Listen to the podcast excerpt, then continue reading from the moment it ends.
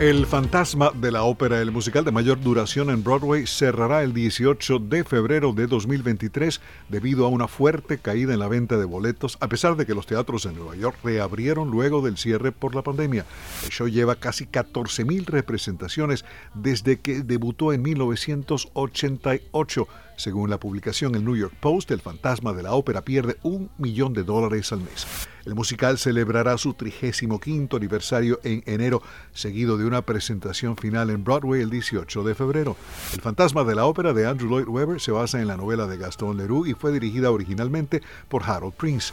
Leyendas de Broadway como Michael Crawford, quien fue el primero en interpretar al fantasma, Sarah Brightman, Judy Kay y otros han tenido papeles principales en el musical.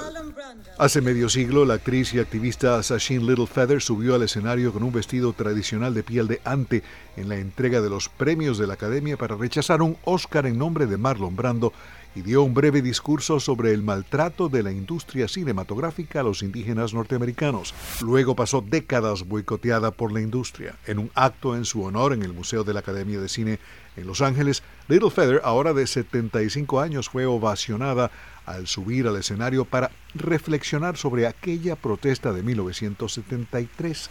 El evento, Una noche con Sachin Little Feather, contó con presentaciones de indígenas norteamericanos y fue transmitido en la página de YouTube del museo. Ganador del premio al mejor actor por interpretar a Vito Corleone en El Padrino, Brando pidió a Little Feather que asistiera en su lugar. El programa del sábado incluyó la lectura de una carta de disculpas a Little Feather por parte de la Academia de Artes y Ciencias Cinematográficas. Walt Disney retiró la película de Star Wars Rogue Squadron del calendario de cintas del próximo año sin dar señales de cuándo la compañía lanzará una nueva película en la franquicia. El filme habría sido el primero de Star Wars en llegar a los cines desde el estreno de The Rise of Skywalker en 2019. Rogue Squadron iba a ser dirigida por la cineasta de Wonder Woman, Patty Jenkins. En los últimos años, Disney ha colocado varios programas de televisión de Star Wars en el servicio de streaming Disney Plus.